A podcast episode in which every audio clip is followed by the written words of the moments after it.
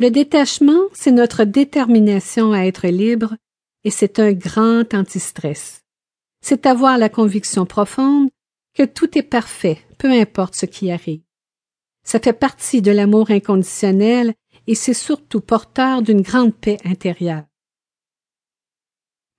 Sarcler son jardin. Quelle que soit la situation, un bon jardinier sait qu'il doit régulièrement sarcler son jardin.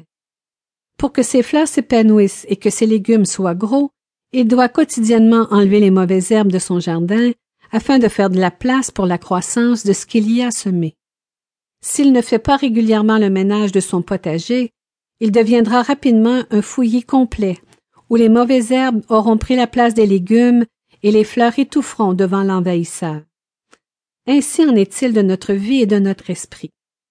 Pour que nous puissions nous épanouir, être heureux et développer notre potentiel, nous devons cercler notre jardin. Éliminons autant que possible les pensées négatives parce qu'elles attirent le négatif dans notre vie. Éloignons-nous des personnes toxiques car elles limitent notre bien-être et débarrassons-nous de tout ce qui nuit à notre bonheur. Toutes ces mauvaises herbes personnelles réduisent notre potentiel de bonheur et d'épanouissement si nous les laissons nous envahir. Sarclons notre jardin intérieur régulièrement parce qu'une fois ne suffit pas à tout éliminer. Les mauvaises herbes reprendront rapidement le dessus si nous ne nous en occupons pas.